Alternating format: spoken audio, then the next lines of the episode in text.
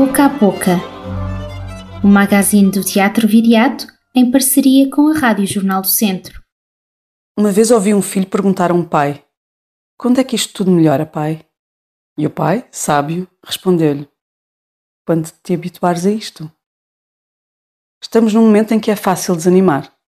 Ainda não estamos suficientemente longe para nos esquecermos de como tudo se passou, mas também não estamos ainda tão perto do fim para conseguirmos aguentar esta hercúlea tarefa de caminhar sobre uma prolongada dúvida. Perguntamos-nos cada vez mais sobre o que de facto faz sentido e para onde caminhamos. Perguntamos-nos: o que não vai regressar? O que mudará para sempre? Do que estamos dispostos a abdicar? Do que sentimos verdadeiramente falta? Será de ir ao cinema? De ir ao teatro? Ficar na rua até às tantas? Ir a um restaurante comemorar um aniversário? Será de beber um copo com os amigos? Ir às suas casas? Conhecer gente nova? Abraçar a família? Passear simplesmente nas ruas, encontrando outros, falando com outros, sem pressão de horário nem recolhimento noturno? Teremos saudades de sentir a ilusão de que controlamos o destino? Que temos na mão a sorte? Quereremos tudo de volta ou há coisas que nos fazem mais falta do que outras? Estamos em pleno mar alto. Não há terra à vista. Tentamos fazer o exercício de organizar um futuro próximo, fazer planos.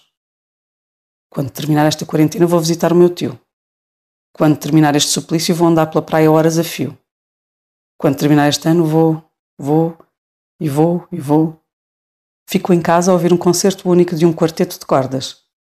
Os músicos estão sozinhos, fechados num teatro, frente a uma plateia vazia mas com uma garra, como se ali estivesse uma multidão.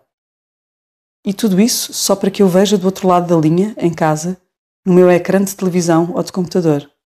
E penso: caramba, e se esta pandemia nos tivesse calhado num tempo sem internet? E se ainda vêm outras onde não há possível comunicação?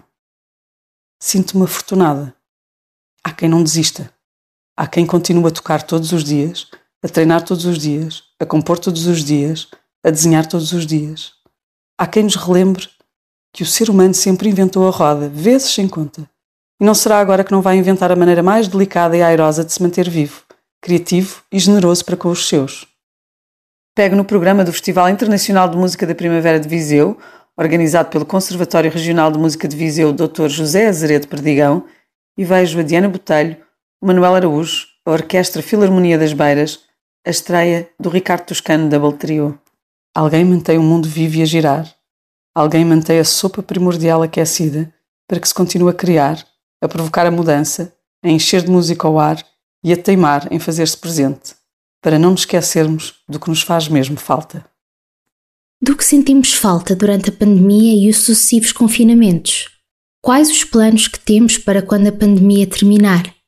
São estas as reflexões que Patrícia Portela nos lança na sua nova crónica ao mesmo tempo que nos apresenta o Festival Internacional de Música da Primavera, que apesar das contrariedades dos tempos, avança para a sua 14ª edição, com o mesmo empenho e vontade de fazer chegar a música à casa do público. E é sobre este evento, de grande relevância cultural da cidade de Viseu e um dos principais festivais de música erudita do país, que falamos na rúbrica Na Boca do Mundo onde temos a oportunidade de entrevistar o diretor do Conservatório Regional de Música de Viseu, José Carlos Souza, promotor deste festival, do qual o Teatro Viriato também é parceiro. Olá, professor José Carlos, seja bem-vindo. A nova edição do Festival Internacional da Primavera é a segunda edição a ter de ser adaptada à situação pandémica. Pergunto-lhe como vai decorrer esta 14ª edição do festival. Nós realmente, eh, em 2020, tivemos uma edição muito especial porque foi o Festival de Música da Primavera em dezembro. E como, como disse, esta vai ser a segunda edição em que os nossos concertos vão ser transmitidos em live streaming para quem nos quiser ouvir, uh, independentemente do sítio onde está.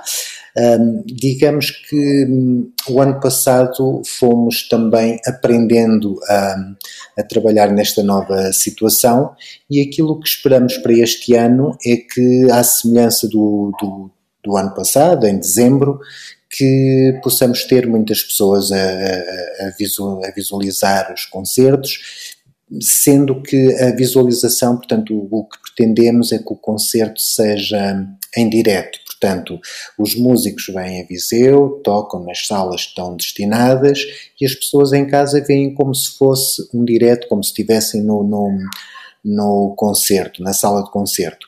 Hum, nós, o ano passado, depois, a pedido de, de, de várias pessoas, nós deixamos ficar uh, o vídeo durante 24 horas para as pessoas que não puderam ver em direto o poderem fazer uh, passado, pronto, uma hora ou duas ou três poderiam ver.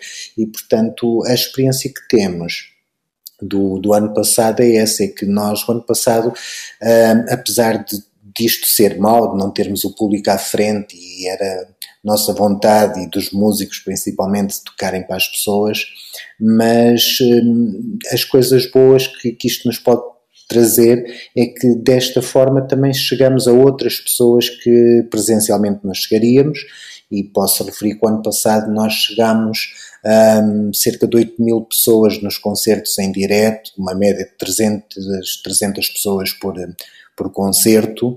Um, e, claro, houve concertos com cerca de mil pessoas a ver e outros com, com menos pessoas a, a ver esses concertos. E, e, portanto, o que pretendemos com esta edição é que todos nos possam acompanhar concertos que vão decorrer desde o dia 1 ao dia 25 de abril, uh, percorrendo vários palcos com vários tipos de música aqui na nossa cidade. Quantos concertos vão realizar e quantos músicos vão estar presentes no festival? Vamos ter uh, os concertos, serão uh, uh, os 20 concertos que vão decorrer de 1 a 25 de abril.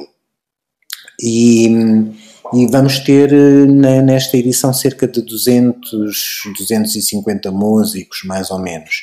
Um, as orquestras não sabemos exatamente quantos músicos trazem, portanto, mas um, o apanhado que temos é cerca de, de 250 músicos.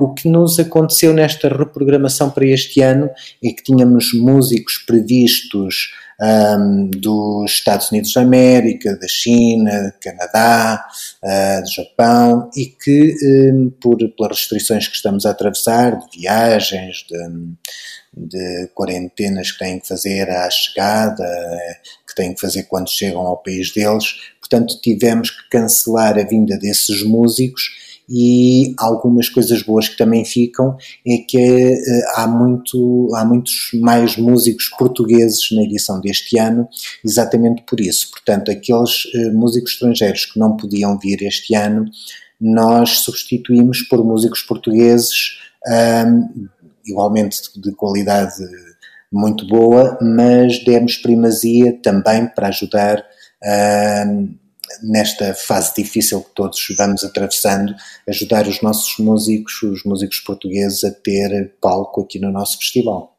Este ano o festival promove um concurso de piano. Como foi a aceitação por parte dos músicos? Para o concurso, digamos que este modelo de fazermos online não é propriamente mau para os concorrentes. Não é tão bom para nós que, em vez de vermos os músicos ao vivo aqui a tocar no, no, no Teatro Viriato ou aqui no Conservatório, que era o que gostaríamos, um, não é tão bom, mas para os músicos não é um mau modelo para quem concorre, porque um concurso internacional o concorrente tem que pagar uma inscrição, tem que se deslocar, pagar uma viagem, pagar um hotel, pagar comida para vir concorrer a um prémio, não é? Uh, este formato internacional, o concorrente só tem que fazer, portanto, obedecendo às, às, regras e às normas que o concurso tem instituídas, tem que enviar uh, as suas gravações e depois, uh, no dia que é determinado pela organização, nós temos um, as provas que são vistas por toda a gente, públicas, em que todas as pessoas podem ver, quer os concorrentes, quer o público que quiser ver as provas, e portanto, para o concorrente, não é um, um, uma má forma de fazer um concurso, porque, até do ponto de vista financeiro, fica-lhe bastante mais uh, interessante para ele.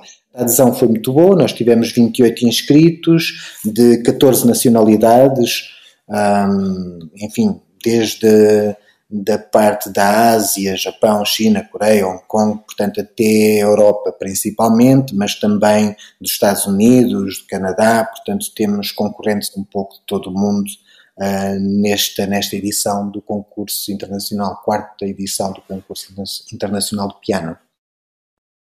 Uma das componentes importantes do festival é a formação. Esta nova edição vai continuar a apostar nesta área? Em relação à formação, nós temos previstos, portanto, vários masterclass e workshops que vão decorrer aqui no, no Conservatório um, e, e, que são na área de, de canto, de violoncelo, do piano, guitarra, percussão e clarinete. Portanto, o que nós fazemos normalmente é que os músicos convidados para virem integrar a nossa programação, convidamos também, eh, que normalmente são referências muito importantes eh, eh, da atualidade, seja nacional, seja internacional, professores que estão em, em, escolas importantes e convidamos então para fazerem masterclasses, que é o caso deste ano, portanto, do, do António Saiote no clarinete, professor Nasmai vai estar a fazer o masterclass, a Luísa Tender, professora na, em Castelo Branco, na Escola Superior de Música de Castelo Branco, vai estar a fazer o masterclass, Uh, o Miguel Rocha, violoncelista, a mesma coisa. Portanto, uh, é neste sentido, para além de músicos internacionais, que não sendo muitos este ano, mas alguns ainda, ainda conseguimos que, que viessem até nós, que é o caso do Jeremy Jouve, o Matias Duplessis e, e também o Paulo Eduardo, nós vamos tê-los cá uh, a fazer também referências internacionais, a fazer também estes workshops com, com quem se quiser inscrever. As inscrições estão também no site musicadaprimavera.pt e poderão inscrever-se todas as pessoas interessadas, não é?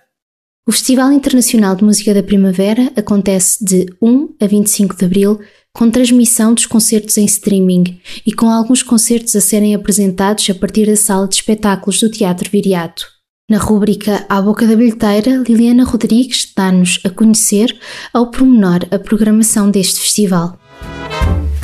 No passado fim de semana, chegámos ao fim da temporada com a celebração do Dia Mundial do Teatro, na companhia de artistas que nos últimos meses criaram, ensaiaram, debateram e celebraram a arte no Teatro Viriato e, conosco, ocuparam o espaço da possibilidade. Em breve, revelaremos todos os espetáculos a que poderá assistir no Teatro Viriato entre abril e julho. Entre o espaço digital e a nossa sala de espetáculos, continuaremos a promover o encontro convosco que dão sentido à dedicação diária de todos os que passam por cá. Já em abril, acolhemos o Festival Internacional Música da Primavera, um projeto de música incontornável no panorama nacional e internacional. Pelo nosso palco passarão vários concertos e artistas, entre eles Manuel Araújo, Diana Botelho Vieira, a Orquestra Filarmonia das Beiras, Ricardo Toscano em formação Double Trio, que nos chega numa parceria com a Galeria Zé dos Bois e ainda o corpo docente do Conservatório Regional de Música de Viseu, com o habitual concerto de primavera. Até lá, desafiamos-vos a juntarem-se a nós em qualquer um dos nossos palcos alternativos. Saudações viriáticas e até para a semana. Este foi o magazine do Teatro Viriato, uma parceria com a Rádio Jornal do Centro e com o apoio do BPI Fundação La Caixa. O Teatro Viriato é uma estrutura financiada pelo Governo de Portugal Cultura, Direção-Geral das Artes e pelo município de Viseu.